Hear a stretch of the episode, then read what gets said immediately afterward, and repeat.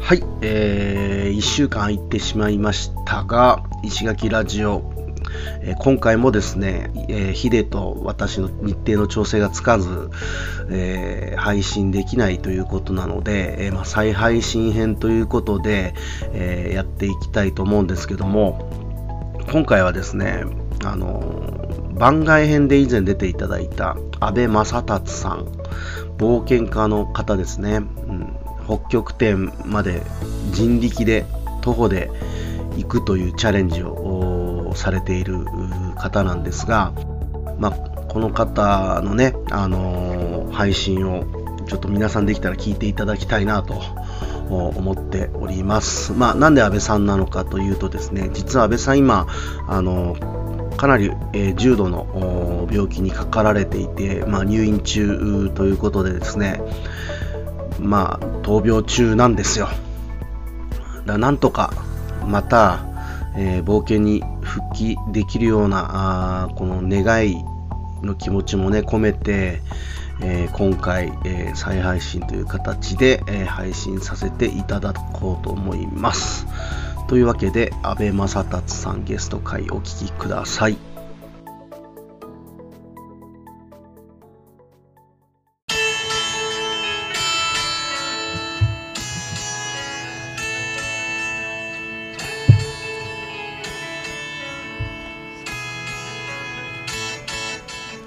石垣この番組は石垣島のパイン農家ラッキーこと荒木俊之と毎日アースクリーンをしている合同会社縄文企画の田中秀則が石垣島の魅力あふれる人物をインタビュー形式で深掘りしていく番組ですはい石垣ラジオです石田氏でーす初の公開収録ですねめっちゃ緊張する やばいっすねこれいやいやいやまあでも、はいスペシャルなゲストが今日来そうてですねいただいてますのでそうすねスペシャルな場所でははいそうですね、えっ、と、はい本日は、えっ、と、コワーキングスペース、島の時さんで、そうですねあの、初めての公開収録を、えーさせていただいております。僕たちも大冒険ですねこ れ初めての挑戦ということではい。はいえーで、はいあのー、本日のゲストのい紹介に行きましょうか、じゃあいいですか早速ですけど、はい今日は、えー、プロ冒険家のプロ冒険家よ阿部正達さんにお越しいただきましたよううこそいや冒険家だよヒデ冒険家っすよねはいはいいやまああのー石垣僕らがあのはいはい直接知り合いというわけではなく、はいまあ、僕らがいつも、あのーよく飲んだりとか、はいはいえーさせていただいている友達のあやあいさん、あやさんねそう、はい、あやさんからはいこんな人が来るんですけど、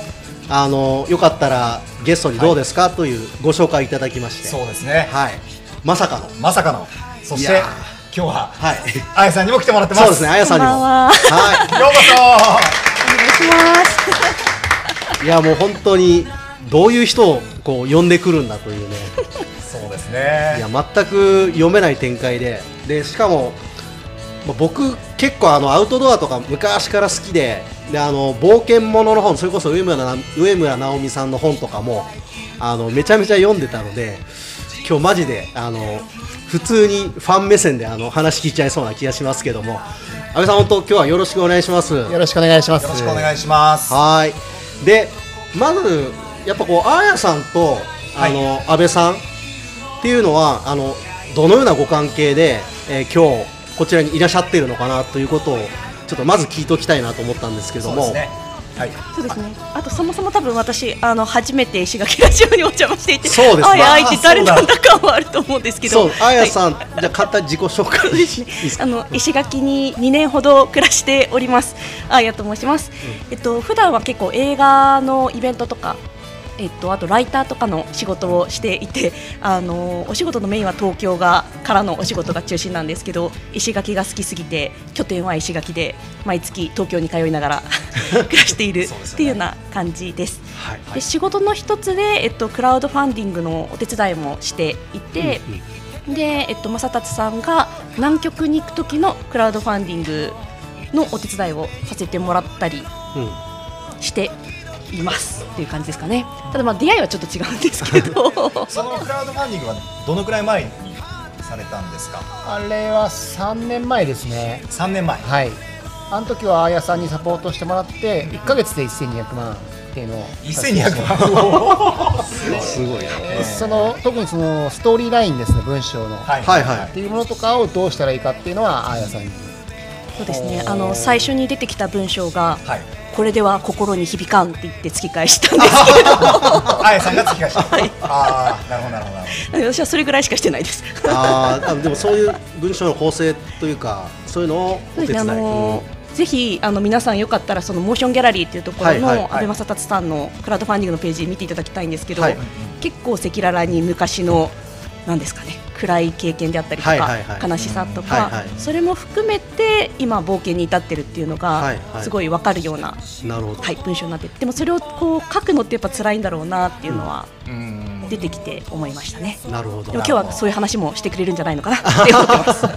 す。そうですね、あの明日あのクラッチさんで、コワーキングのクラッチさんの方でトークイベントおがあるんですけど、まあ、そこでは多分あまり聞けないような話を今日聞けたらなと思ってるので、そうですねはいはいよろしくお願いします。よろしくお願いしますでもう最初、やっぱあやさんとなぜ知り合ったのかをちょっそうとですねそこおからまず伺いしたいん慣でれすけ初ど、めからなれそめ、なれそめをちょ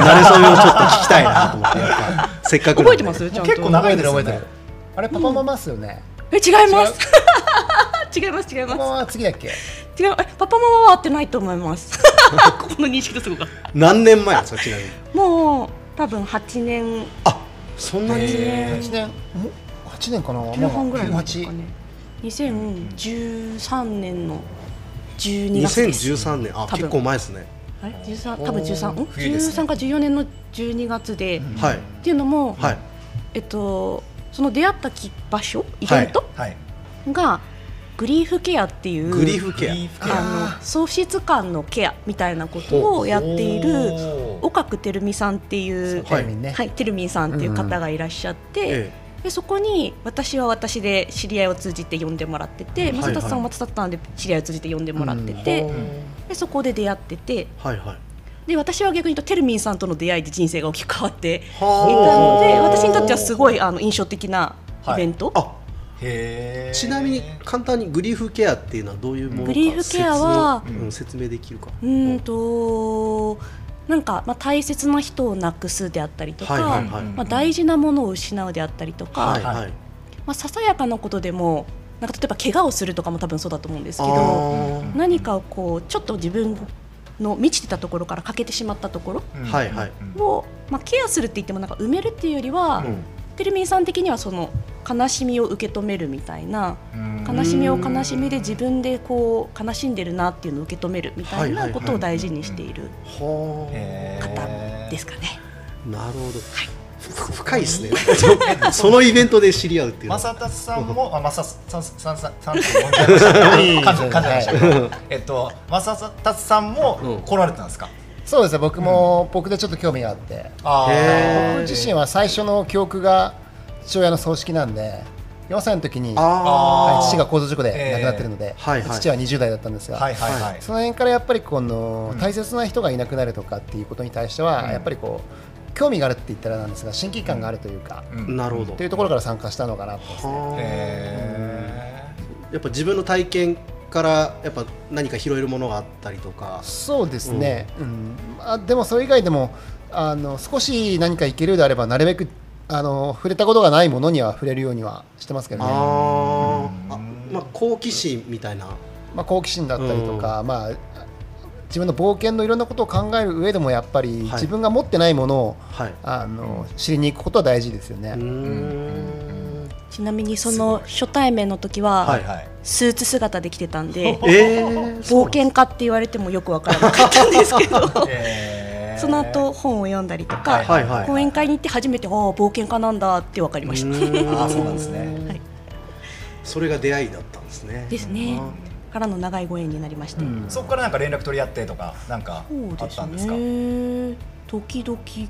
うんうんあていうか多分私が福岡に多分その後住んであーそうそうてそうそう福岡に講演会に来てもらってなるほど私が呼んであー講演会に来てもらったところからなんかうん友達になった感じがなあるほどそうですねうん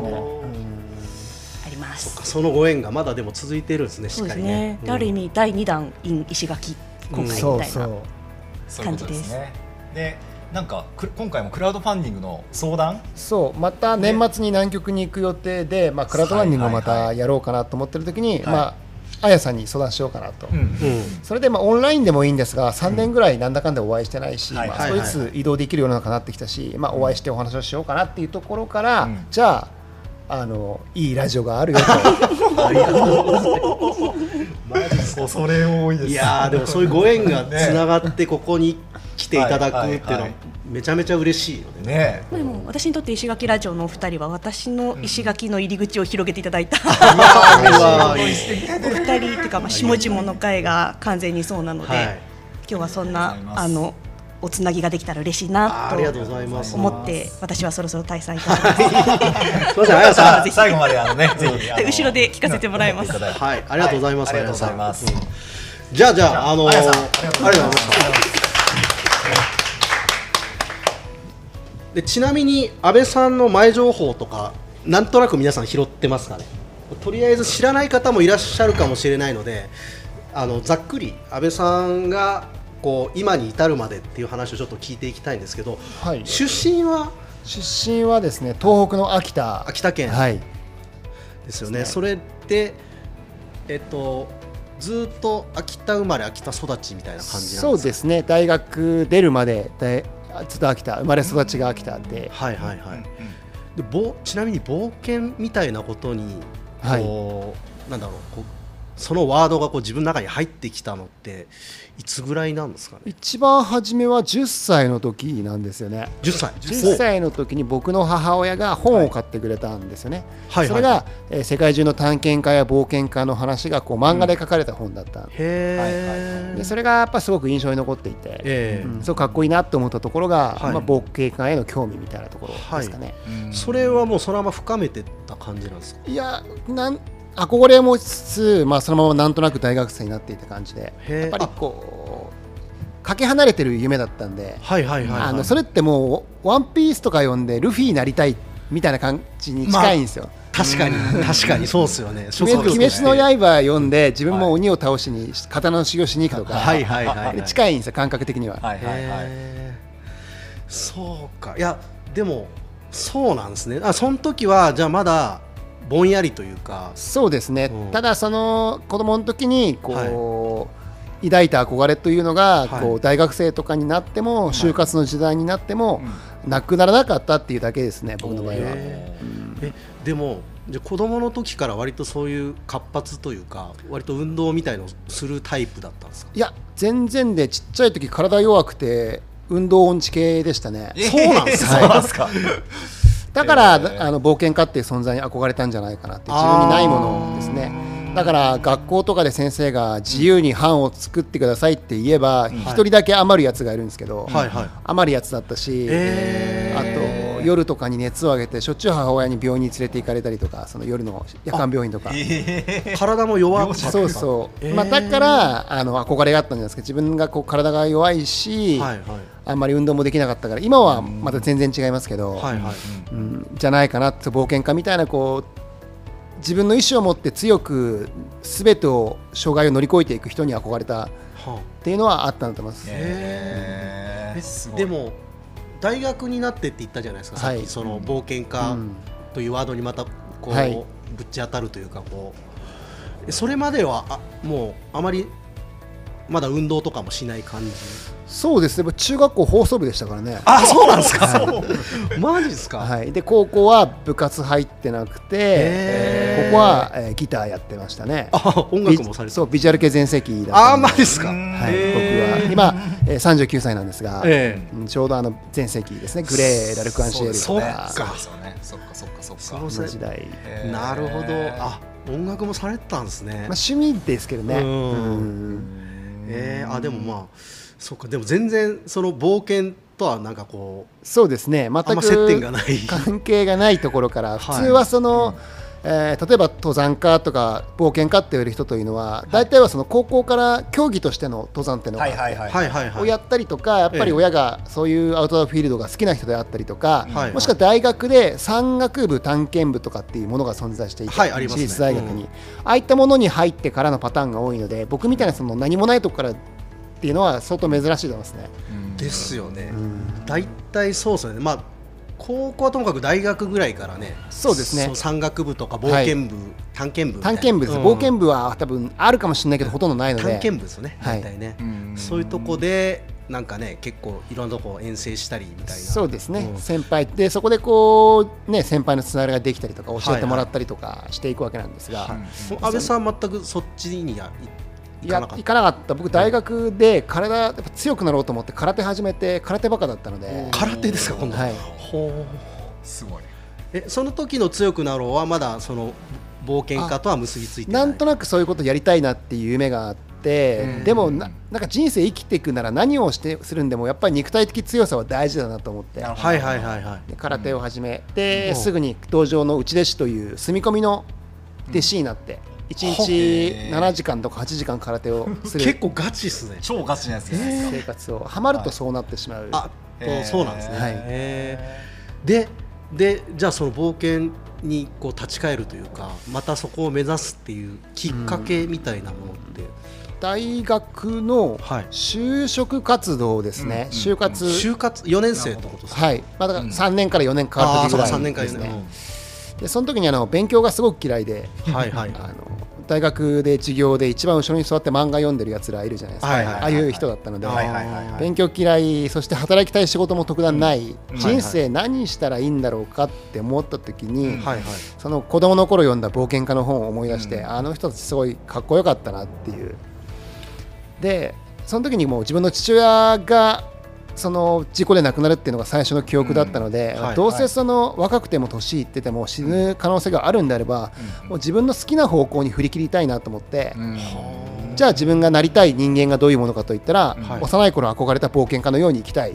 の で冒険家になるっていう決断をしてそこからずっとそれ一途にって感じですね。就活きっかけなんですね就活きっかけです、そね、こでもう冒険家になるって決めたんですかそうですそうですうわすごいなえーえそれ決めるのってなんかでもあの周りにその前例というかこの人みたいにっていうそのまあ漫画の中であーはねもちろんあったとは思うんですけど、うんはい身近にとかっていうのはいらっしゃったりしたん身ですか、近にはなかったけど、その現役の、まあ、僕の師匠になる人みたいなうん方がいて、会ったことなかったんですが、はいまあ、本とか読んですごい憧れて、まあ、この人みたいにっていうのはありましたね。ああそうなんですねへーへえーでも会わないでもその冒険家になるっていうことを決めて動き始めたんですかそうですね、具体的にどんなことから始めるんですかねえーっとその冒険家の人が山形の山奥で冒険学校、自然学校っていうのをやっていたので,、へーでそこに手紙書いて、はいはいあなたみたいな人になりたいんでそばに置かせてくれっていうすごいすごいすごいは感じで手紙書いてて押しかけてで大学が休学するっていうところから。あ大学休学なんですね、はいそこでへでもなんかこう子供の頃のイメージとなんかずれるというかそそのすごい一直線感がすごいなと思うんですけどーうんなんかそうなり始めたのっていうのも本当大学からなんですかねあそうですね、はいだから21で志しましたけどそれまでアウトドア経験ほぼほぼゼロなんで、へまあ、つながりとかも一切なかったし、はいはいはいすごいなはいえそれそのままじゃあその手紙書くじゃないですか、はいどんなリアクションだったんですかあーでもとりあえずおいでっていう感じだったかな。行かれたんですかそれはあーそうですね、えー実際にそこに半年間山奥にあのログハウスみたいなところに住んではいはいましたねその冒険家の人と,、はいそこで実際どういうことをされるんですかその学校というかえーっと自然学校に近いので子どもたちとこの犬ぞりやったりとか農作業体験やったりとか、うんハイキング行ったりっていうところがメインなんですが、はいはいはいあのスタッフとして内勤みたいなこともやっていたので、えあのプレスリリース打ったりとか、うんうんあとはそのな講演会の中継ぎをしたりとか、はいはいあとはなるほどすごく生きたのが、うん冒険家の企画書の書き方 とか、えそうそうだからそう俺今回安倍さんのホームページはい、見てたら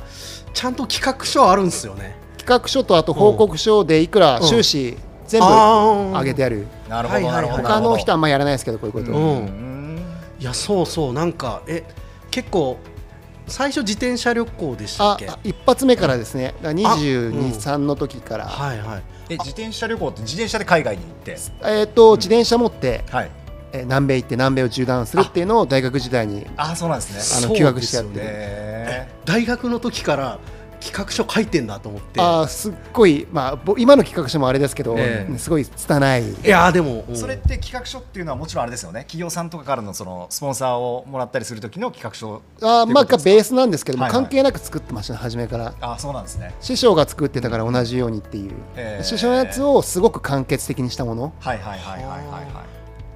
じゃあその時はどっちかっていうとそのうん冒険のテクニックというよりはそっちのこう企画書書いたりっていうそうですねほうスキル的なことは何も学んでないですその時は、ああそうなんですね、はい、後々に乗って学ぶんですけど、はいはいはいそれが良かったなと思ってて、へなるほどえまあ、特に僕の冒険の師匠も、えー世界で初めて北極海をですね、はいはい単独で歩いて横断した、まあ、すごいことなんで すが、ちちなみにお名前をお伺えいしていいですーか、お大場光郎さんという方大で場光郎さんはい、光郎さん20年ぐらい前にすごく冒険家として活躍された方ですね、はいはいはい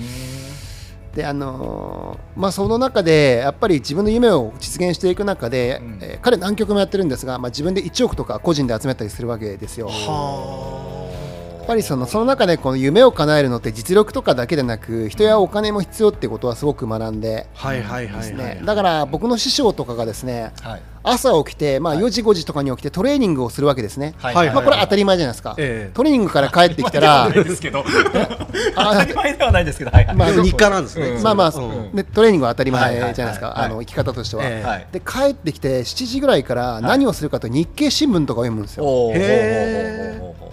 結構すごい意外でううえん日経新聞とかやな世の中のニュースとかをはいはいすっごい見るってそれを僕に話すわけですよ、いや社会がこうなってるよねっていう、うんすごい意外でなんか全く関係ない軸で生きてそうじゃないですか、はいはい冒険家とかっていう人間って、ですねうんでもその人があの自分の大きな夢を実現するためには社会とのつながりとかもしっかり理解しておかないと人様からお金を集めたりしてもしくは人に何かこう大きなあの感動だったりっていうのをこう伝えられるうん人にはなれないんだよって話とかされ面て白いすごいなん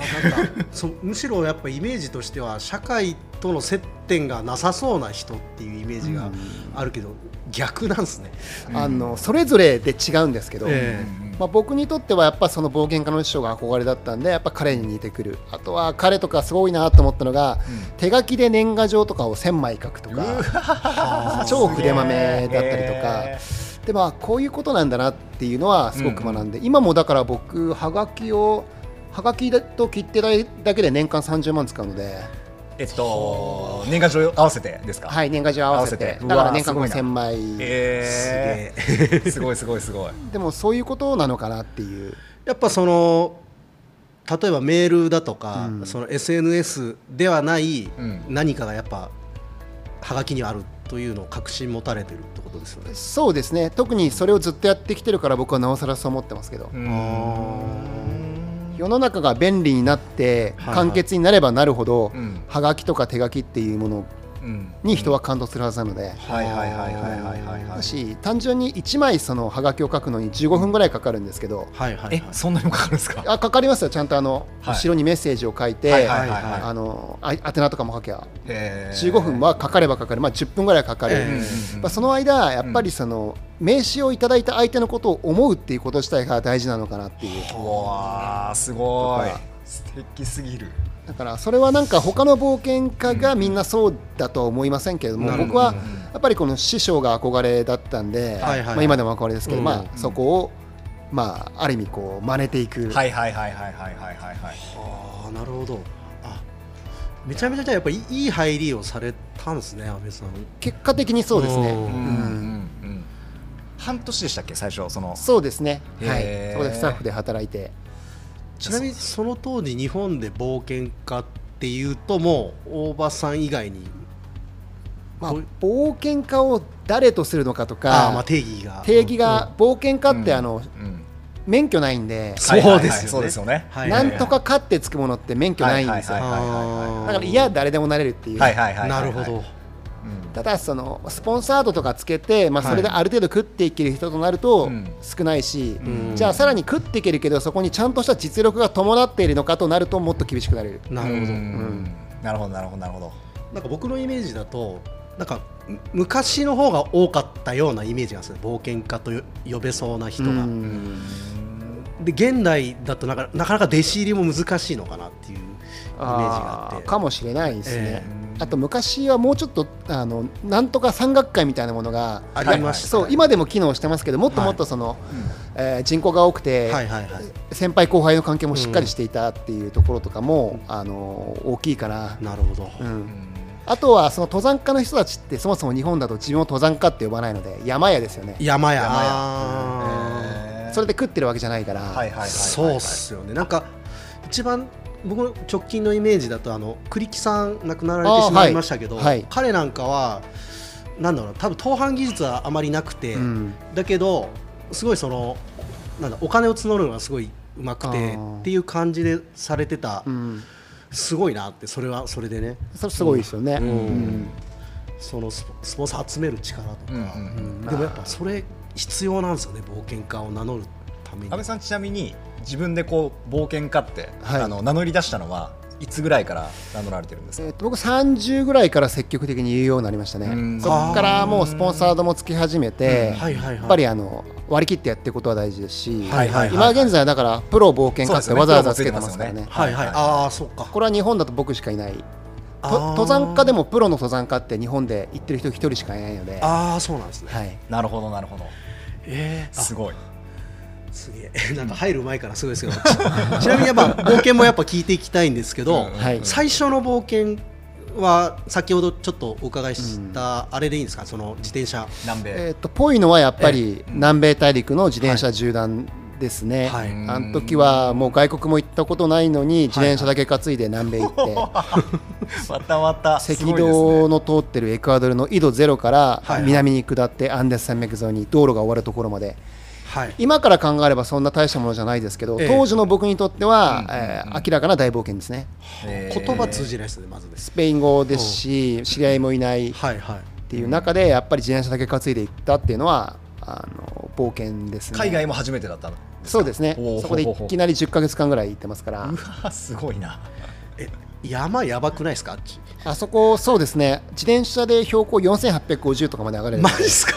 高山病とかはあなる場所はなりますけどね、うんあと南米って結構その旅行するにもかなり難易度が高い場所っていうふうにそれどういう意味でその治安だったりとか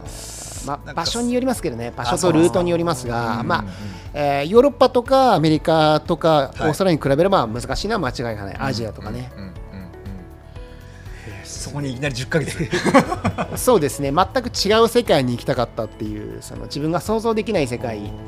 それがおいくつの時でしたっけえー、とそれ22ですね、ああじゃあもあうー結構すぐなんですねもう本当に大学師匠のとこ行ってそうですね、21で大学休学して、うんで、師匠のとこに行って、はいえー半年いて、はいで、半年、地元帰ってきて、金貯めて、うんへで、もう1年休学して、南米大陸。えちなみにお金どのぐらいかかるもんですかその当時で当時だから130万ぐらいだったからほとんどでも装備代で4 5 0万ぶっ飛んでるので、あーその自転車を自転車とそうかそうそう、うんうんテントとかはい結構貧乏な旅でしたけど、あれはあれですごい楽しかったなえそれはもうあれですかあの基本的にホテルとかそういったところには泊まらずにキャンプがほとんどなんですが、はいはいがすごい安宿かっていうところ、都市部に関して言うともうホテルに泊まるホテルっていうかあの安宿ですよね、はいはいはいはいゲストハウスみたいな、うんまあ、ゲストハウス今今の時代安宿って言うと怒られるんだけ どありますね、うん、昔はそういう言い方していたので、はいはい昔の感覚で言うと、うんうんうん安価なところですよね、へーそれが大学を4年ぐらい22そうですね、大学3年から4年上がるときに休学してるので、それはあれですか想定してた経路をこうい行けてあまそうですねゴールまで行けたみたいな感じなんですか、うんすごいなすごい、えーでまだ続くじゃないですかその後確かあアマゾンえっとそれは結構後になりますが、あアマゾン川も自分で行き方作って下ってますあね。あれかアメリカはなんか縦断されてましあたよ、ね、 ロッキー山脈を、最近、あの、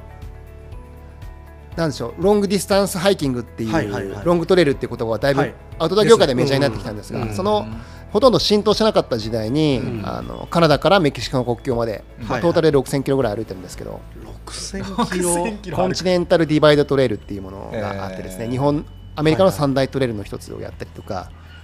6000キロ歩くって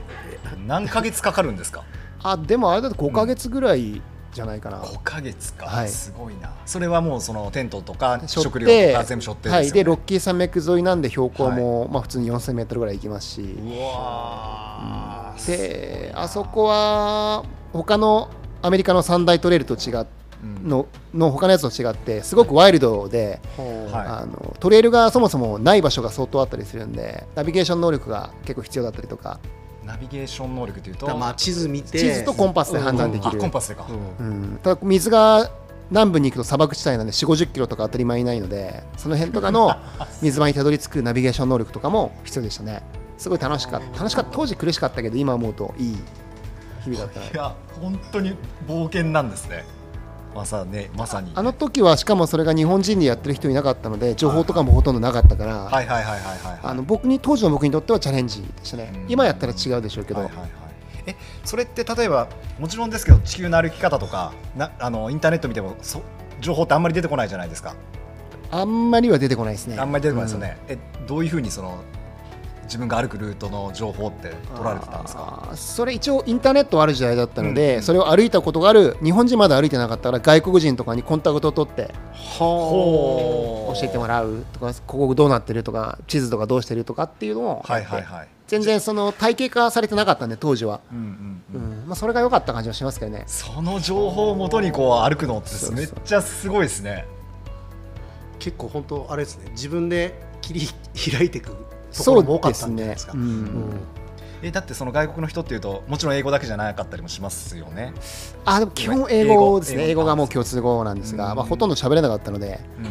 うんちなみにそれが何歳の時でしたあ26とかですかね26、はい、あで僕は大学に復学して大学を出てあの資金稼ぎのために東京浅草で人力車をは見てお金はをい貯めて、はいはいはいはいーは安倍屋さんん安倍屋あいやあの屋号ですね人力車の、屋号ですねはい、今は自分で車持ってやってますけどうん最初の頃は人力車買うお金もないのであの雇われでああそうなんバイトで体を鍛えるのとお金を稼ぐのそうの両方両方、うんができるっていうできるはい、で夜はですね、えーゲストハウスの宿直やって、はいで2段ベッドにしかない狭い部屋に寝泊まりをしてはあ泊まるところを浮かしてで外国人のゲストが残していった食パン食って金を浮かしてうわーそんな全部冒険にベットするるっていう感じ、えその時でも食えない状況だったりするわけじゃないですか食べたいものが、ああそうですね、うん、でももうそれよりもやっぱうん冒険にベッドを、もうしてたし、うんあとはよくおごってもらってました人にああそうなんですうーね、ん飲み屋とかに、うんこう立ち飲み屋さんとかに自分お金持ってないくせに行って隣の人におごっても らう マジっすか最強ですね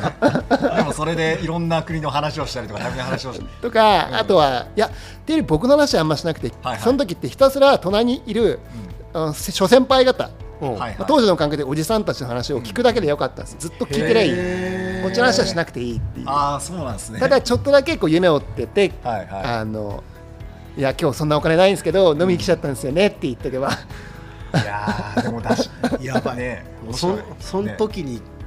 もうすでに人たらし能力を、ね本当に本当に磨いていた感じですね大事ですよねだって、んねお金ないけどたまには栄養あるもの食べないといけないそうっかすらいやいやそうですよそうでたすくよましいなでもやっうぱんそうなんだ、でそれでお金貯めながらまた旅に出てたまた戻ってきてみたいなそういう生活をの繰り返していくんですか、 20代まだその時はそのスポンサー取るみたいなことはやってないやってないはい、あやっていやずっとやってなかったんですねやってないあの20代はもう自分だけのお金でやるって決めてたんで、うーんでそれは33なんかですねなんなんでその20代の時には自分のっていうのはあったんですかえっとね僕の冒険の師匠が30代からそういうことをやり始めたから、おおーああ習って習っそてこ僕のやつ、僕の場合多分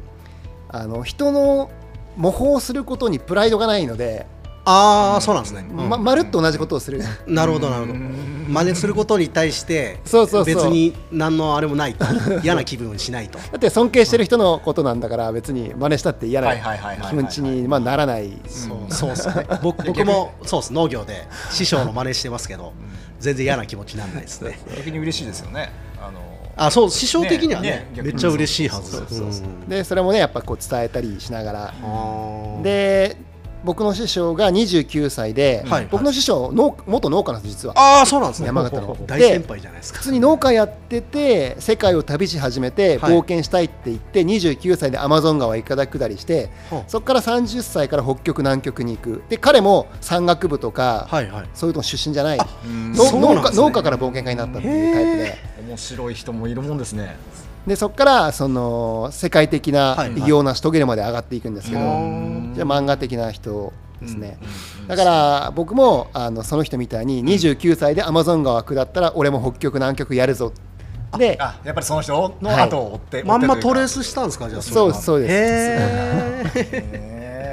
そうあのアマゾンの前にユーコンも行かれてましたよねユーコン川をそうはいカヌーで、あれはも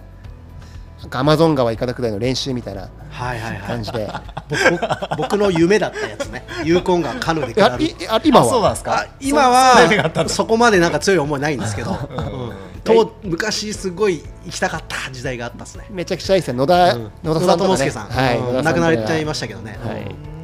い、いいですすごく有効感はまたやりたいあれはもうでも本当家族でもできるようなう取り組みんなうんん、で、言ってましたね、えーなんかそういう話は聞いたことがあって、すごくあれいいです熊だけ気をつけてればあーそうですねうんうんあでアマゾンちょっと聞きたいですけど、はいイカダ自分で作ったんですかから自分で作りましたただあのボロい小屋っていうよりは本当にイカダの上に家が乗ってるような立派なやつを作り上げあてちゃんとしたやつそあ家がついてるそうもうあのスタイリッシュになイカダ作ろうかなとうんう思っんて、うんほーんでへそれでゆあのプカルパっていうアマゾン川をちょっとこう上流のとこにある、はいはい都市あの町があるんですがそこ行って、えー歩いてる人に声をかけて一緒にイカダ作ってくれって話をしてはいはいーすごいなそのでそれで作ってくれる人を見つけるんですね、はいはいはいはい初めはなんかお前何言ってんだっていうふうに言われるんですけど、はいはいはいはい地元住民に、はいはいや本当ちょっと頭おかしいんじゃないかって言われるんですけど 普通にねアマゾン川のほとりにいたって一人で来て日本人がねククレイジージャパニニーズ そうイカダ作ってくだってくれよあ作ってくれよっていう一緒に一人じゃ作れないんで、はいはいはいあの意外と大あきいあやつそりだゃそうとっすよねもう素材をどこで手に入れるかとか、はいいはいはいろいろ教えてもらわなきゃいけないので、うんへだからそれをやって、まあ、初めは大体誰にも相手にされないんですけど23日やっていくとちょっと名物になり始めて、ー早いですねだってそんなアマゾン川のほとりでそんなイカダ作って下りたい日本人だからもはいはいはいう格好のネタじゃないですか、あまあね話のネタだよそうでしょうねねそっかそっかそっかそうそうでそれで、あのーいろんな人に話して紹介していってこうう、ん作るとへ ーえそれどのぐらい下ったんですかそれはそれは2000キロくらいですかねはあ僕は全部くならないでまあその時はもうここで自分やりきったかなと思ったからもうそこでやめちゃったんですけど、ここぐんですかこぎますよこ買い持ってるんですけどほぼ流れてく結局そう流れるだけですね、あれ動力はついてないんですかついてないですイカダなんついでてないですかうんただそのそこそこの家が浮かぶほどのイカダになってくると重さ1トンとか超えちゃうので、はまあ、正直アマゾン川って世界一の大河で、はいはいあのもうじ人間の力でどうこうできるもんではなくて、うんもうんほとんどそのナスがなナスがままって感じですね、はいはい途はい中こう食べ物とかってどうするんですかそれ食べ物はですねもちろんイカダに結構積んであっはて、いはいはいで生もの系のものとかに関しては途中そのアマゾン川のふもと、まあ、村もあるし、はいはい点々とこうキャンプ張って暮らしてるへ現あの住民がいるので、はいはい彼らから買ったりする船で寄ってきてくれるんですかそうそうあそーうとか釣りしてる人がいるんで、はいはいはいピラニアとか釣ったりとかしてるんですよ、うんはいはいはいそうそうそれくれっつってうわーそれすごいななんかこう僕古いあのはい冒険のイメージだと、はいピラニア怖えとか、あーなんでしたっけし人を食う魚がいるイメージがあるんですけどアマゾンとか人を食うだと、うんああれかなカンディルカンディルですよね、うんあの人間の肛門から入って土壌みたいなやつそう食い尽くすやつですよね、カンディルも、うんカンディルが一番怖い、うん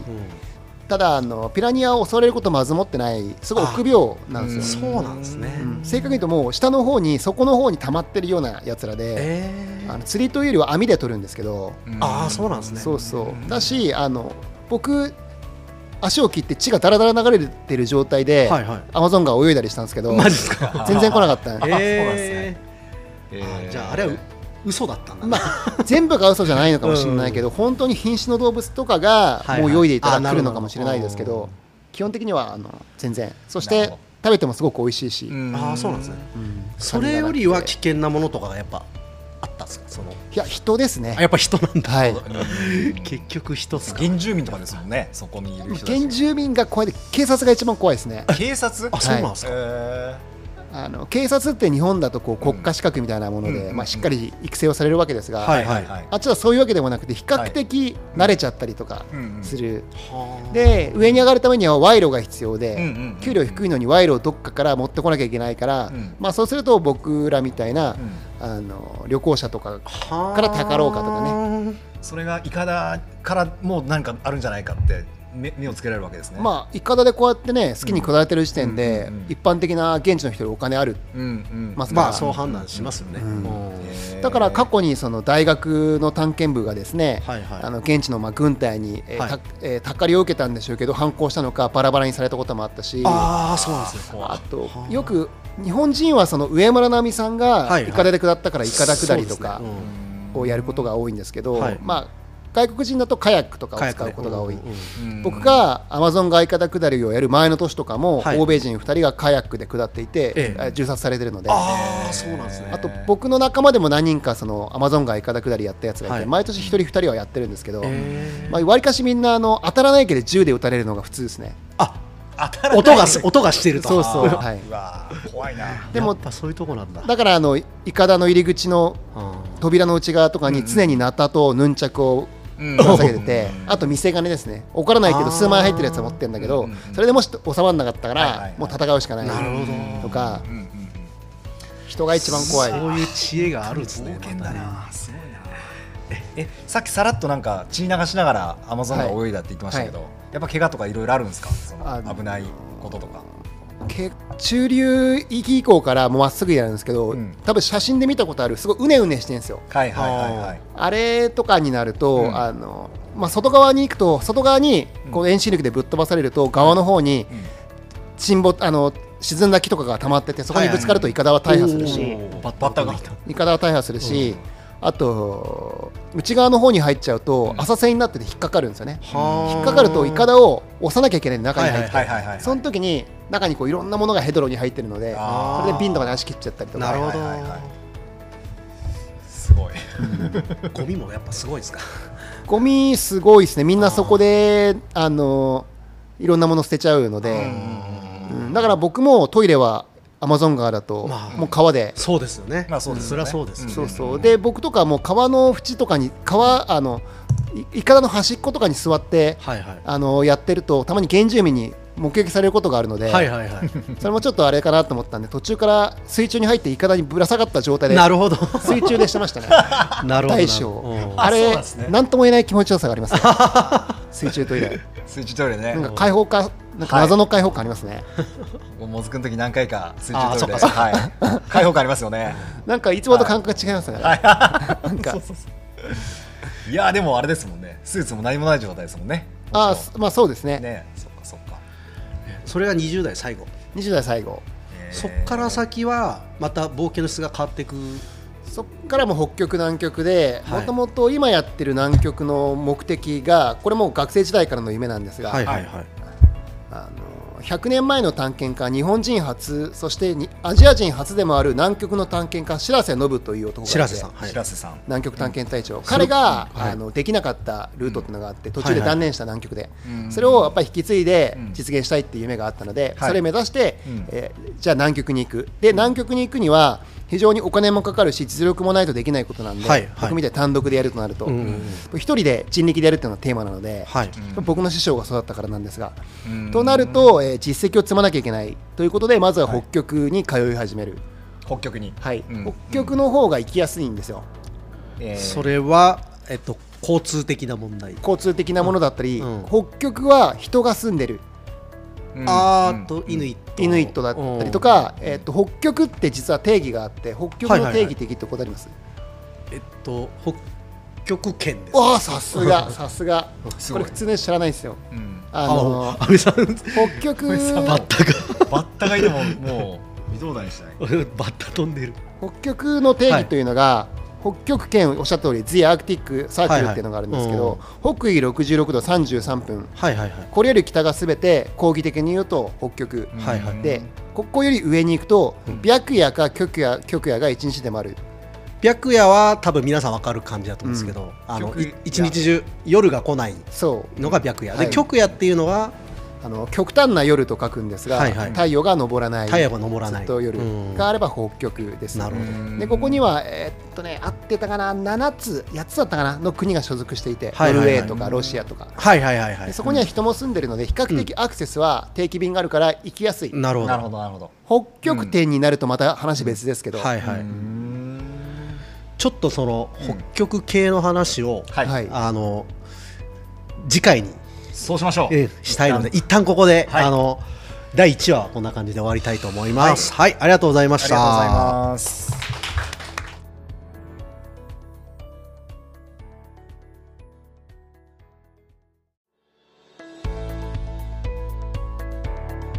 今ですね第2話ですねよろしくおは願いいしよます、ろしくお願いしよまろしすくお願いします。そうそう公開収録ねはい公開中公開中です緊張してます緊張まだしてんのまだし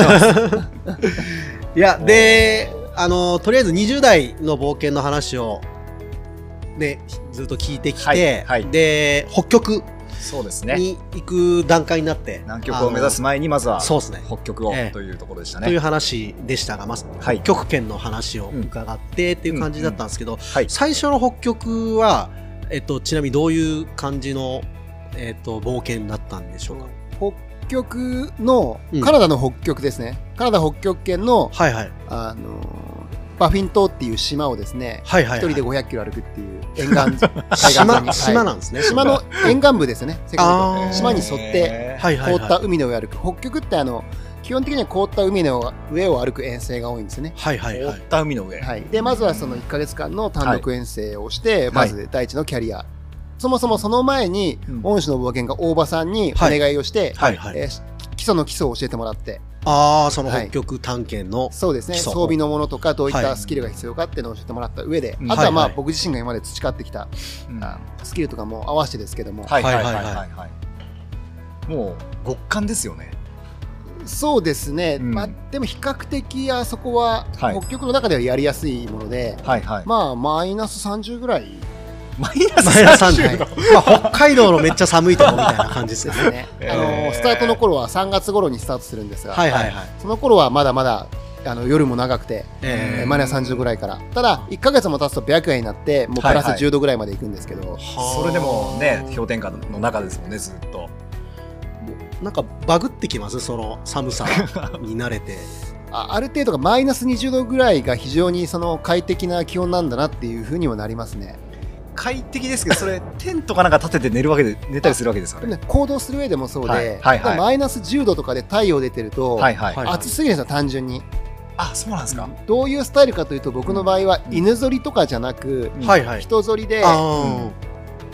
1か月分の食料や燃料とかテントを積んだ重いそり引っ張って僕が歩でずくであ引っ張るんですよね。そうなので、うん運動量が相当大きいから、はいはいはいあはのあ、汗をかく。け結構そううん。あの熱が出るんですよ体から、はいはい。 で汗をかかないように歩くのがコツで汗かくと衣服凍っちゃうの で、はいはいはい。実はあの結構うすら寒い状態で行くのがベストそうなんですね、はいちょっと寒いぐらいで、そうですそうです汗かかないぐらい汗かかなでのがいいい。すごいな。いや百何十キロとかあるんですよねそれが。そうです ねまあ、うん駆け出しの北極駆け出しの頃は、はいはいソリの重さ70キロとかでしたけど七十キロ。はいはいえー今やってるやつはもうあの130キロとかえーすごいなでも70キロでも、それで一日何キロぐらい歩すくルートによるとしか言えないですね、うん進めなければ10キロだし進める、進むんだったら30キロとかできますし本当に雪の状態とソリの重さで大幅に変わってくる、あとは氷がたまにそのプレッシャーリッチとか乱氷帯っていう氷と氷が追い重なって数メートルの山を作ることがあってそういった事態を乗り越えていく時なんかはすごい時間がかかりますし、はうわー過酷だなそれは結構な山なんですか、そのプレッシャーまあ数メートル程度ですけど、うん思いよそりを引っ張ってそれがもうですよね。何キロもですよ続ねく、 丘を 越えるみたいな。超えながら何回もそれが小さい丘を何回もはい何回も続くとなると登り降りするまあ、やっぱ結構しんどいですね、いやーえでそその時はちなみにあのもうスポンサーみたいのをあーそうですねつけ始めてましたねうんそれどういう感じで売り込んだりというか初めはあと、まあ、そういった経験も僕あの会社入ったこともないんで社会人経験とかそういった一般的な常識があんまないはいはいでどうやっていいか分かんなかったんで、えあの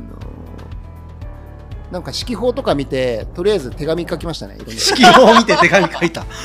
へえ、まあ、それそれで、すごいはいなあのついたことは結局全然ほとんどなかったんですけども、はいはいはいはいでも人のつながりとかで紹介していった、うんまあ、はあ物資がほとんどだったんですよ最初の頃は。はいはい。そでのもせ物資をスポンサそうでも時計のセイコーさんとかカメラのソニーさんとかからーはいはいはい機材をもらってましたし、はいはいはいへあとアウトドアメーカーさんとかからは、うんあの装備品とかをいただいてるとかーうんそそれを後でこうレビューするというかそこまでは、そういうアウトドアメーカーさんだとそういうこともし、まあ、一応やりますけど、ええまあ、どこまで役に立ててるかわかんなないるほですどけど企画書も役に立ってくるわけですね。そうですねその当時はなんかだお金というよりは物の支援中心のスポンサーの、まあまだね、ええそこのスポンサーつけての実績もないですしそうですね、だからいろんなとこ行って話をしに行ってっていうところですねでも北極にも行くだけでもかなりのやっぱり費用もかかってくるんですよね。そうですねやっぱり地域によりますけど、うんうん比較的安く済むと言っても200万はかかるので、ん一発目の南極北極がはい31とかだったと思うんですけど、はいやっぱりあの250万とかかかったのであーまあそうっすよね毎年それを3年連続とかでやってましたからやっぱり毎年200から300のお金作るのはそんなに楽なことじゃないそれはその時はもうほぼ自分でいやその時からもうクラウドファンディングでええあクラファンうんもうやり始めてましたし、なるほどあの少しずつお金を出してくださる方も出てきたっていうなるほどなるほどですねうんちなみに北極は全部で何回ぐらい行かれたんですか北極は4回かな4回四回4回うんまた8月にちょっとフリーランド行くんでそしたら5回かなああなるほど遠征としてはうんグリーンランドってあの上村な直美さんもあ横断したやつですねそうですね犬ぞりでしたっけ、はい彼は縦断ですねああ縦断縦断北から南へ世界で初めての単独のを縦断をしたうんのはいはいがはい上村さんで、えあれ以降以降彼しかいないですね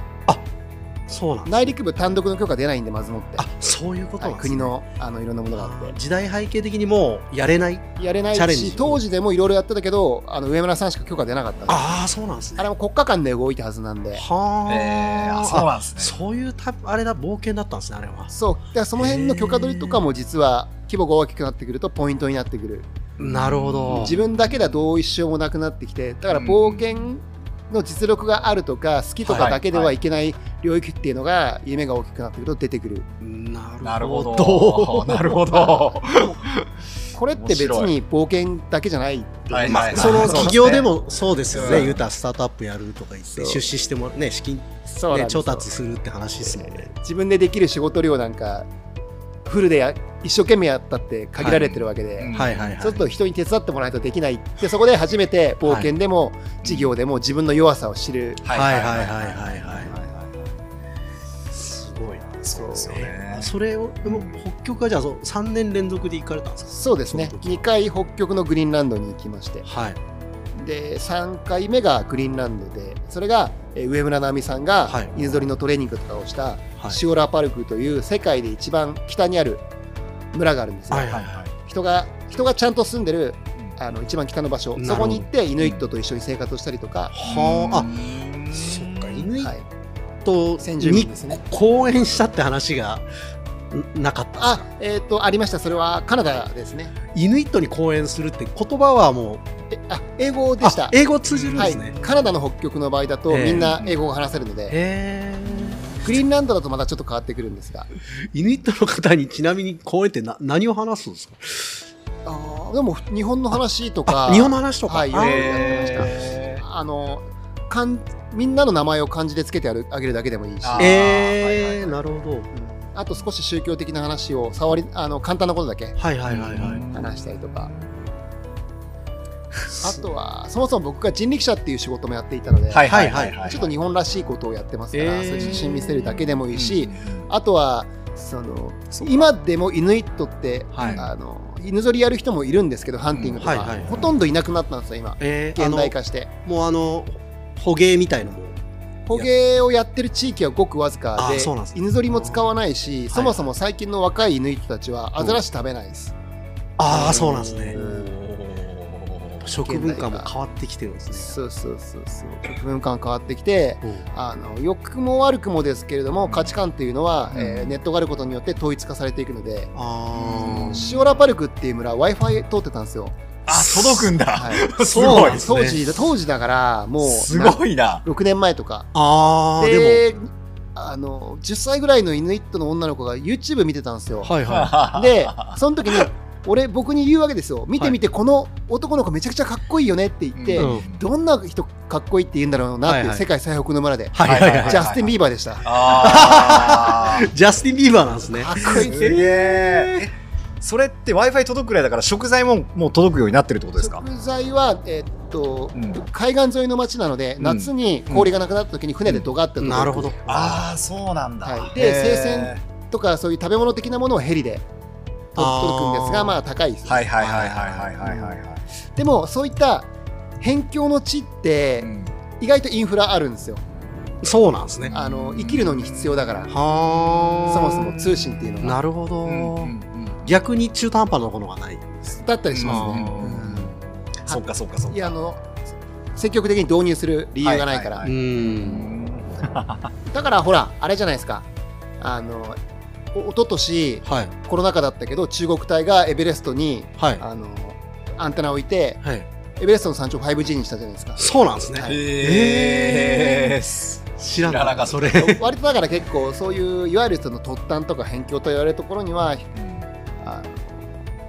導入されることはありますよねなるほどなまるあほどなるほどそれを言ったら石垣もね、うん辺境だけど結構、はいインインフ ラインフラ整ってるし、今 5G ガンガン来てますよ、で東京も大阪も福岡もいね名古屋も行きやすいみたいな、そうそうそそううですそねそうですねう僕なんならあの、うん僕の地元帰るよりうもうん来やすいぐらい、あー ですよね、うん新幹線で東京から秋田4時間かかるので、 はいはいはいはいしあの飛行機で2時間半ですよねそうですね うん早いですもんねあ辺境はじゃあインフラ整ってる説ちょっと面白いです意ね外すごいですとね意外とだからそうの、ん中間部の地域の人たちの方が、うんうんかえってその遅くなるのかなるほど、うん確かにそれはあるかもしれない全世界共通だわ、うんえ面白いですねだから、まあ、そうなってくるとやっぱ現代化していくと、うんうんあの犬ぞりも使わないしそもそも、あの犬ぞりでハンティングできることが価値あったのってやっぱりそのハンティングできる人たちがその村や集落であの圧倒的に偉かったから、うんはいはいうんうん僕現代で言えば、まあ、代表的なのは収入が高い人が、まあ、偉いと言われることが多い、うんはいはいはいまあ、そうとも限らないですけども、う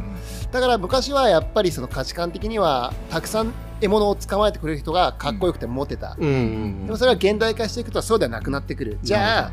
あ,、あの実際の子供たちというのは、うんハンターになるよりもうんあの YouTuber とかまあ、YouTuber だった りと YouTuber はかすごいあの教育を受けて、うんえはーい都市部に働きあなるにほどはいはい出ましょうかとか、うんということになっていく。なんかでもそれってあれっすよねこう僕らはなんだ昔のままであってほしいっていう勝手なあー押し付けみたいのももしかしたらあるかもしれないですよね。それはそうなんですよね、うんあの昔のままであってほしいっていう、うん僕らは現代の非常に快適な中でいながら、うそういう人たちにはそのままでいてほしいっていうのは、うん非常にあの僕ら文明人のあのえエゴというかエゴエゴですねそれは ありますよね。だからそれ、うその人たちにもやっぱもう選択肢が増えてるわけで、やっぱ権利ありますよねそうだから本当に残したいと自分が思うのであれば自分が現場に行って学びにそうですね。でその生活をやればいいって話そうその生活で自分が伝承者になればいい、うんうんうんうんいやいや絶対あるよなそれ。 いやいやちょっと話戻しましょううか。んはいそうです条件ねの方に。はいえでちなみにその北極に行かれてる時はもうすでに南極を見据えていった感じなんですかねそうですねもうあの企画書を作ってもう人に会い始めたあたりからスポンサーつけて、はいはいえーもうこの100年前の探検家ができなかった夢をやるそのためにこれをやっていくんだっていう中期計画みたいなものを作ってえー毎年これやってじゃあ南極にやってこの年にこれいるんだうんやるんだだからうんその中でとのストーリーとか経過も含めて応援してほしいっていう感じでうーんプロセスエコノミーだねねあ ーそうプロセスエコノミーですうねんいわゆる最近よよく言うへあでもその白瀬さんのはい、行けなかったルート行くっていううん、やつにこう気づいたっていうのはいつぐらいというかー行こうと思ったとそうねそうそうもうやるやりたいなと思ってたのは、はいもう冒険家を志した21の頃からもうでもうその頃からあービジョンあったんですはいかビジョンはあったへえそこってその冒険の中でもやっぱ最高峰のものになるんですか最高峰っていうえーどうまあ、結構難しいですね、ただうん当時はそういうことも全く分かってなくて、か。んあの今やってるやつはすごいお金かかるし、うんすごい難しいことなんですけど、はいはい。当時はそこでじゃなくて、うん単純に憧れた人ができなかった夢を俺は実現したいっていう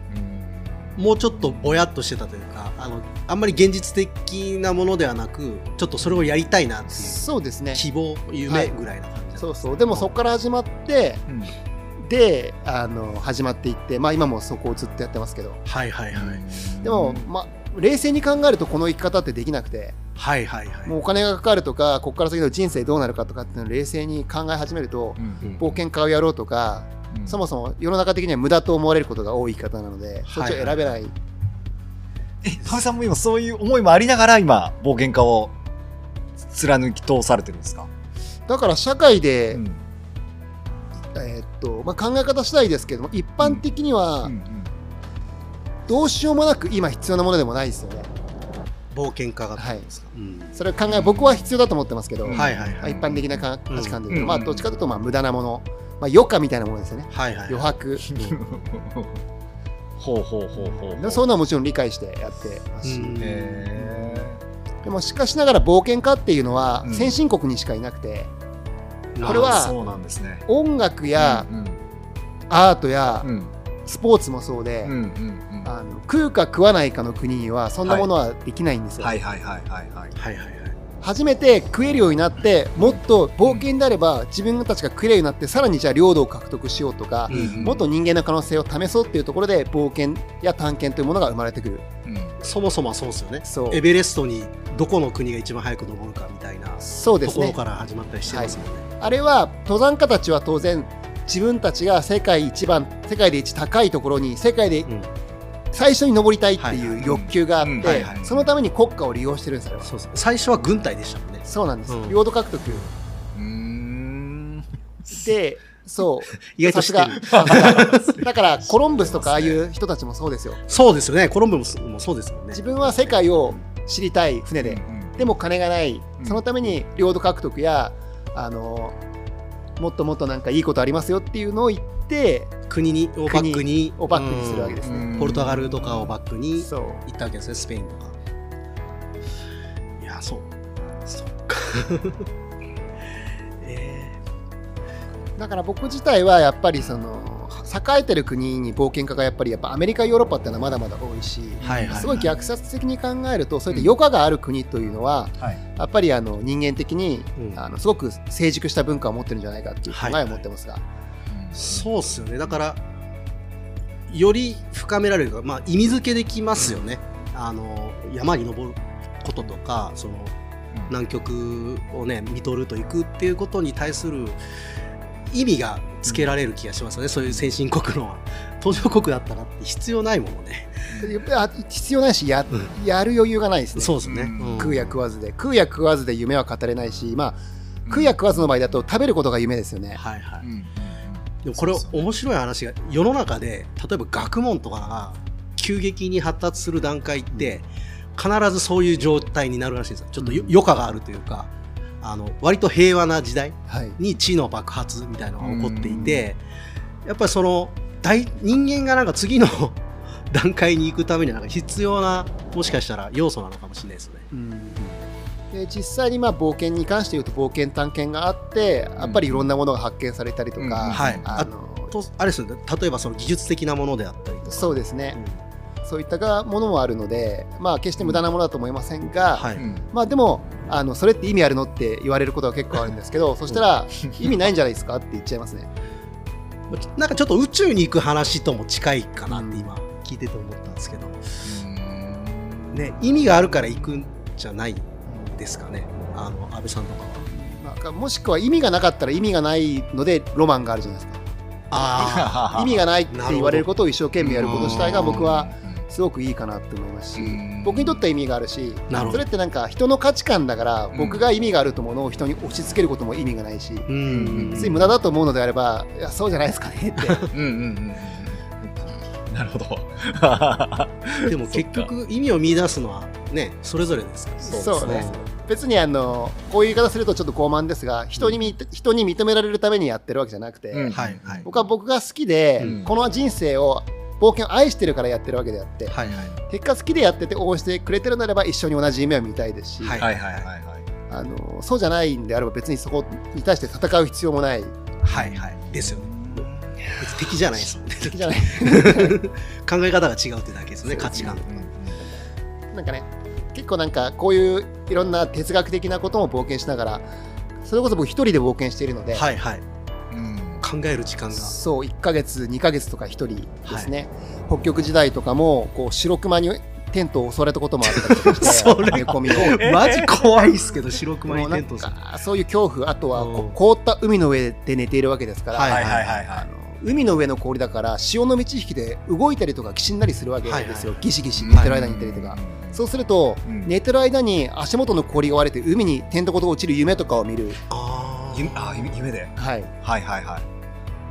らなんかそういう中でこうやっていく中でやっぱりこのどうしても自分の人生というものを考えたりするわけですよね。ーいつ死ぬぬかわかんないですよねそうかですねなり死に近いところにいらっしゃると思うんですよねその人よりはですけど、ただそこはスキルとか道具とかで回避はできうるんますけど、でも結局どこに戻るかというと僕4歳の時に父が事故で亡くなってるんで、うんはい別に冒険行かなくても死にますよねっていうこと、はいはいですよねね確かに病気だったりとか、はいはいはいなんかもっと、えー事故なのかもしかしたら天才なのかもしれない、うんはいはい事故なのかも、まあ、何かしら、だったらもう、あの犯罪とかはダメだと思いますけど、極端な。はいやっぱはいりはい自分の好きな人生をまっすぐに生きた方が、はいはいどうせ死ぬかもしれない人生だったら、うんその方がいいんじゃないかなっていうのが、コントロールできないですもんねそんなの自分の持病なんてコントロールできないし、世の中もコントロールできないしそう人ですもうんコントロールできない、うんうんうんだったら自分のやりたいことそうそういうことですよねやべ結論みたいな話出ちゃったいや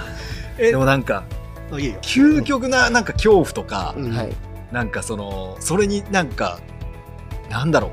潰されそうになったりとかなんかどうこう保保ってるんですか自分を保つみたい冒険の途中の本当に怖いタイミングというか瞬うん本当に例えば、まあ、今回北極の話なんで、はいこれ一番やばかったのっていうやつが、はいはいグリーンランドの沿岸部歩いてて、はなはいはいつまり凍った海の上ですよね歩いてて、はい足元の氷割れて海に落ちた時があったんですよ、落ちたんですねはい落ちたんですね足元のは氷いはいがはいはいガラッと割れて、はいはいですあの時は外がマイナス40度の世界歩いててはいはいはいでうん落ちると凍ってない海だからい氷の下の、うん0度とかなんですけど、うんうんうんあの時人間って不思議だなと思ったのが、はいマイナス40から比べるとうん0度って40度あったかいじゃあないっですたか。かいですねはいはいはいはいはそういすると入った瞬間に温泉入ったかなって思うぐらいあったかく感じる、え錯覚起こして、はいはいーははいいははいいはいでそこからもう5秒10秒で、はいはいもう冷たいっていうよりは感覚が全身なくなるなくなってで低体温症ってやつ低体温症にはその瞬間はまだなってないと思うんですが、なってないうんあなくなるっていうのはあのあれですねあの、えーと血液血管がですね、うん全部あの水に浸かるからギュッと締まるわけ収ですよ縮なうん収収縮するとどうなるかっていうと、うん自分のコアに全部血が集まってくる、あうんあはいはいそれが多分あったかかいって思うっていうことであーそれがまだこれは低体温症の始まってないなるほどまあでも10分ぐらいその海の中にいたら、はいそのまま死んじゃうんですけど、はいはい低体温で。で凍った海の上を歩いてるわけですから氷の下に潮の流れがあるわけですはよ、いはいはいいはいはいだからこう自分はあの海だから海水だから若干浮力があるから首だけ浮かんでるわけなんですけど、はいはういんうんうん氷の下に潮が自分を引きずり込もうとするとブワーッと引うわー引き込まれそうなんですね怖っき込まれそうになる、へーで自分は引き込まれないように氷の縁にこう捕まるわけですよ、手をうん絶対こう下に入ったらもううん一発上はいはいはいがってくれるわけがないと思って、はいはいでそこからあの這い上がるんですけど、うんあの必死ではいそしたらあのマイナス40度の世界でびしょ濡れじゃないですかそうっすうわーすぐ凍るっすよねもう全身もうものの見事にすぐに凍り ついてで低体温症で意識ぶっ飛びかけてて、はいはいはいはいでもう体もほとんど動かないでもそこまでいくと人間って不思議で辛さがなくなるんですよね辛さがなくなるんですか辛くなない全然あの辛くないだから、はいう動くのがとにかく億劫になるんですよもうえー動かなくていいやこのままでいいやえどうもいうこうとなんか意識が飛んじゃう感じ傾でいていすくかみたいなそうそうですね諦めじゃないけどもう朦朧として朦朧るしとしてじ自分の意志みたいなのはもうどんどんなくなっていく私まあ本当にとにかくもう動きたくない、うーんうんでもその時に思ったことが、はいその本当にやばくなった時に、、はいいあのいい意味でのなんて言うんでしょうポジティブ思考みたいなのがもの大事だなと思って、はいはいえ どどういうどういうことですかあのやばい時ってやっぱポジティブはある程度大事ではいはいあの北極で海に落ちた時ってえ結構な確率でそのまま心臓麻痺を起こすんですよ。はいはいはいはいはいで心臓麻痺を起こしてないからとりあえずそこで助かってるからまずラッキーだなとか、はいはいはいあのほあの下氷の下にうんこう入り込まずに上がってくれたからララッッキキーーだだななって あーだから結構あ結構俺ついてるなっていうすごいっすねそ考のえ方をして瞬間にねうそこなんかこうのヘラヘラ笑ってたんですよ僕はなんかヘラヘラ笑ってたらあの生きる希望が湧いてきーてへえ すごいななんかせっかくここまで一生懸命人生やってきたんだから夢見出して、うんこの最後まであがかないと、うんあの自分満足して終われないなと思ったんではいはいはあのもう何ともならないあもう手も動かないんで、はい低体温でい、はいはいい、ざとなったら衛星携帯電話で友人のイヌイットにはういんあのヘリを手配してもらえる手はずは取ってあったんでなはいるほどはいはいはいそれやればいいんですけど手も動かないんで、うん プシュあのボタンが押せないそうですよね押せない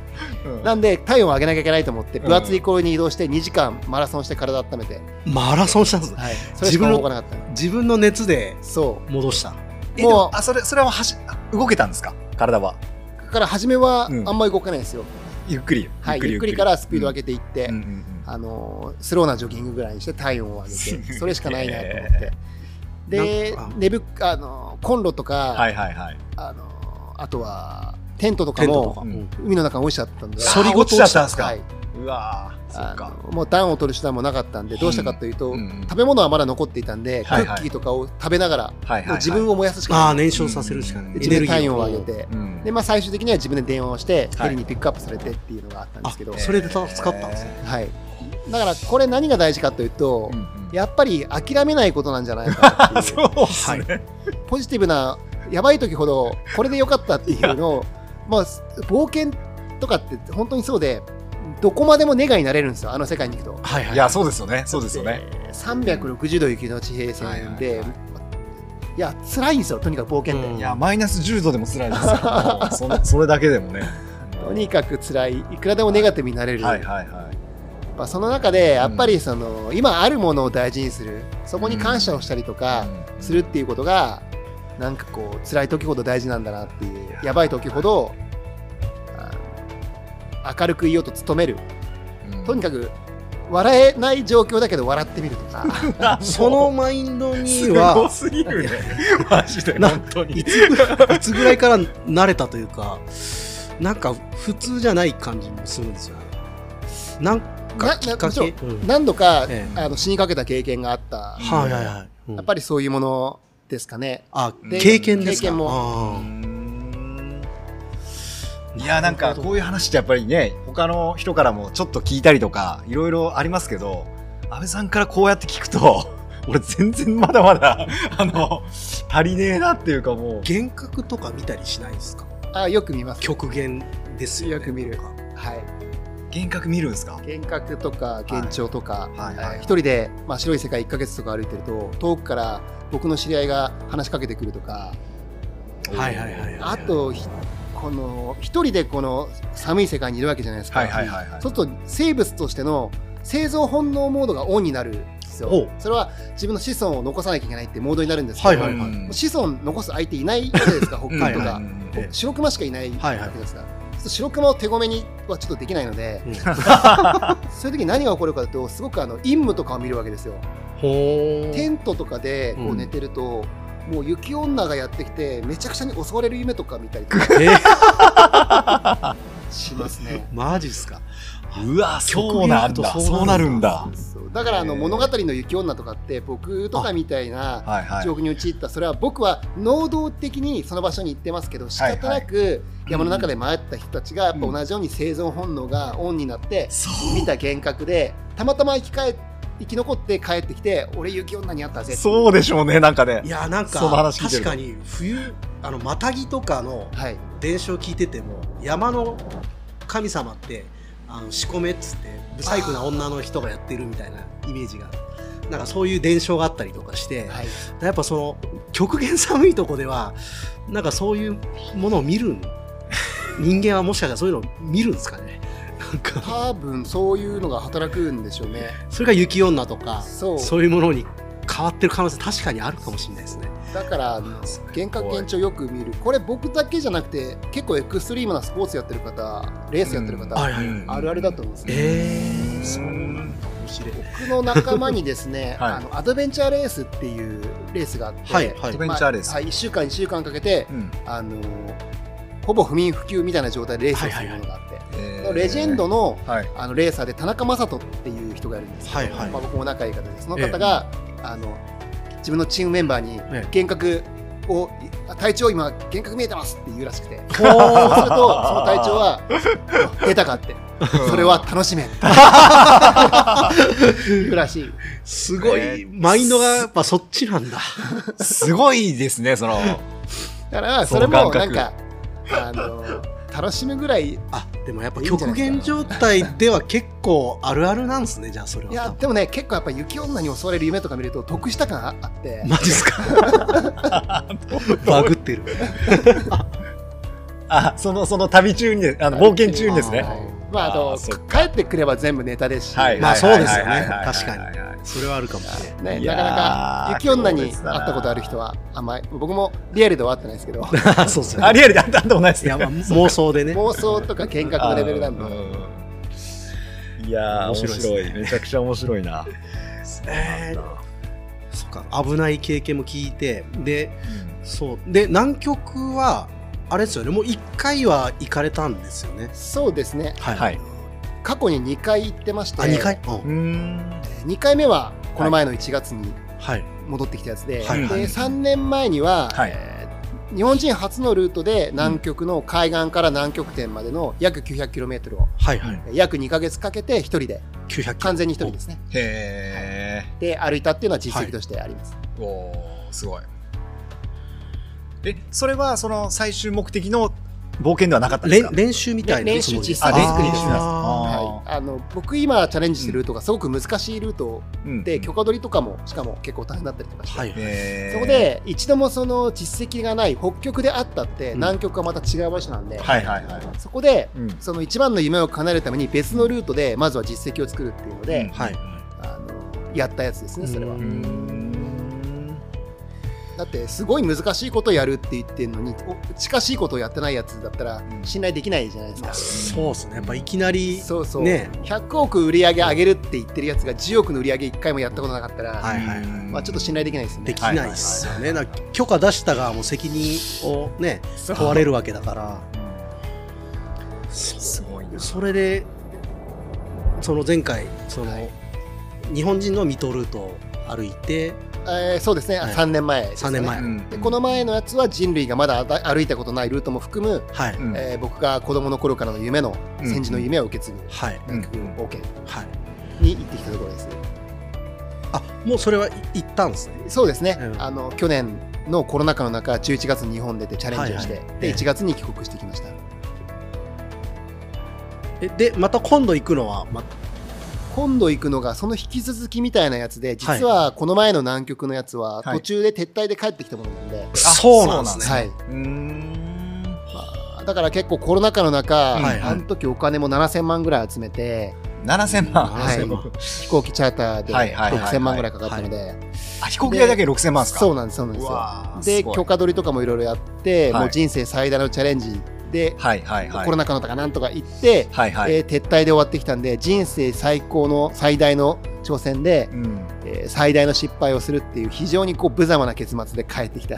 へえそうだったんですねそれ撤退した理由は転校とかですかあー一番はタイムリミットですが、タイムリミット、はい、入れる期間が何曲決まってて、ああそうなんですね、うんあとは、うんまあ、南極全体がこれは調べれば分かるんですが天気も悪かったっていうのもあったりとかはあいとはいは、はいえークレバスっていう氷の割れ目クレバのちょっと避けるためにルート変更をしたっていうのもあるんですが、はいうんまあでももろもろ含めて、はいえー何が原因かというと僕の甘さであり自分の弱さかなとは思いますそれは準準備不足みたいな結果的には達成できなかったら全ては準備不足のせいですし、うんあの実行するってやるって言って決めたのは自分なんでそこうの、んはいはい悪天候が起ころうが何が起ころうがそれを乗り切れるのが本来は冒険家という存在のはずなんで、うんそれができなかった以上何があろうが自分の100%責任なのでうんあ再度今、えー引き続きのチャレンジなんですが、その自分の甘かった部分をはい、しっかり受け入れてですねそれは負けだったことを受け止めて、うんえー次のチャレンジかなっていうところですね、そのチャレンジっていうのは今年の年末にはい予定されている11月11月ですか、はい、んもうやると言って、はい、えーね動いてますんでまあなんとかするしかないですねうわーすごいですねもそれのクラファンにさっきのあやさんあーやさんにの協力力をああなるほど、ははいい、、あやさん次第はいはいはいちなみにクラファンでどのぐらい集めたいとか 今回は希望う集められるんですか最低1000万最低1000万、はいうーん前回は1200万1200万いやーすごいですすねごいですねこれちなみにいつからとかいうのはえーまだ決めてませんがまだここ、あやさんと打ち合わせもしてないんですながるほ気ど持ち的にはあー8月頭からは、まあ、確実にやってなきゃいけないかなって思うんですけど、クラウドファンディングをはいあ、うんでうんまそうかあそう安倍ですねさん逆算すると、的にはまずそこうんをその前回到達できなかったところになんとかそうですねそれは南極点なんですが、南極点はいうんまあ、引き続きという形で、はいえーやっていきやりたいなっていうのが、えー僕自身が本当にやりたいと思ってることなんで、はいまあ、ある意味自分のやりたいことにわがままにはいやらせていただこうかなと思ってますね。なるほど僕的にはなんかその後を聞きたいというかそのずっと描いてきた目標じゃないですか、はいそのはいはいはい南極点到達、はいそのうん白瀬さんのルートで、うんうんうんそれが終わった後みたいのはまだ何も白紙みたいな感じなんですねなんとなくはありますよ。あの、今でも子供たち連れて夏三陸海岸を歩いたりとか、はいはいはい冒険学校やりたいとか、いはいまあ他の冒険のプランもありますが、ええでも正直なところ全部わかんなくて、ああまだ、うんそう結局のところ何がやりたいかっていうと、うん20年近くかけて追いかけてきた夢が叶った瞬間に、はいはい何が見えるか何を感じるかを知りたいから行くんですよ。なるほどそっかだから到達した時に何がわかるか感じ何がを感じるか分かってたら、はいうん行く理由がないですね。わからないから行くんですねわからない知りたいからそれを知りたい、うん知りたい何を感じるのか、はいそして僕ができることは、うん自分の生涯かけてきた夢が叶った瞬間にうん何が見えるかをお伝えしたいっていうことだけなのではいはい僕は物でお返しはできないなるほどすごいそこへーそっかそこを共有というか、まあ、自分なりの答えみたいのを伝えたいっていう気持ちが支援してくれた人たちにっていう感じですそうですね、うんなんで応援してくれた方は、えー一般のその遠くで見てる人よりもより近い位置ではいその同じ感情を分かち合えるんじゃないかなっていう、うーんそうですねこれって今その今度その11月から冒険行かれるじゃないですかその冒険の様子っていうのは逐一見れるようになってたりするんですするんですか SNS で見れるようにはしてありますね、んはないるほどなるほどは一応遅いんですけど、はい衛星携帯で電波飛ばせるので、いはいはいはいえー僕は見れないんですが皆さんは毎日の GPS ポジションと、はいあとは、えー写真と日記は見れます、なるほど、へーすちなみにそういうこう同時進行的に配信していくというのは初めてのことでなくてもうずっとされているそうですね比較的やってますねうーんまあそれのリアクションというかやっぱ大きいですかうんそうですねやっぱりその活動を見て毎日見ることで僕うんも安倍さんも頑張ってるから自分も今頑張ってますっていう気持ちになってくださる方多いですし、はいはいはいはいまあ、それ以外にもその南極とかっていう皆さんが本来関わるはずがない世界を少し覗き見るっていううんうんあのところを一緒に分かち合えるだけでもみんなを違う世界に感覚的に冒険に連れて行ってるのうでんはいはいはいすごく僕は意義があるかな個人的にはですがうんそれに価値を感じるかどうかは人それぞれそうっですねなでもまあ僕はいい時代だなと思うんですけどそういうのをこう安倍さんのこの目線みたいなものをまあもちろん肌感覚的には全然伝わってこないんですけどうん少なくとも風景とか、うんうんその歩いてる距離とか、うんそういうものから想像することができるじゃないですか、うんうんなんか自分の知らないところをあの教えてもらっている感じとかってすごいいいなってうん思うし、うんうんそうですねうんそっから何かあれですかねみんなもらうものがきっとあるんでしょうねだから応援するるんだろうな、星野道夫さんっていう写真家ご存知ではすいか、もちろんがの言葉で正確な言葉じゃないんですけど、は彼もアラスカとかで写真を撮っていて、はいこうざっくりしたこういう言葉で今日本に自分がいる時もあの鹿の大群とかはいミュースとかが、あの大群でアラスカで今歩いている、はいはいそれを想像するだけで人生って豊かになるっていう言葉を残していて、はいはいなんかもしあの同じような感じで日常生活を過ごしてる中あの僕も南極に行くのではいはいあのすごい遠い中で一生同じようにじこの空の下で違う時を過ごしてるっていう風に感じるだけでも、はい人生って僕はすごく豊かになるんじゃないかなとは思うんですけどね。なりますよねうん想像力が、うんちなみにそれあれ旅をする気かなあその通りですさすがです。うん本はねあれ名著ですよね。名著です名著ですめちゃめちゃいいね読んでほし詳い しいな。いやーすごいなそっかじゃあなんそかのチャレンジだね今ね、安倍さんその今度のチャレンジで、うんその達成した時にどう感じるかを伝えていきたいとおっしゃられたじゃないですかなんかこういうふうに感じるかなとか今想像ってできたりするんですか個人的には泣きたいかな。泣きたいおーなぜなら僕は今まで、冒険の目標を達成して泣いたことが一度もないし嬉しいっていう感じもあんまなないので達成して。いろいろ今までやってこられたでそその時々の目標を達成してもそうそういう感じなんだったんですか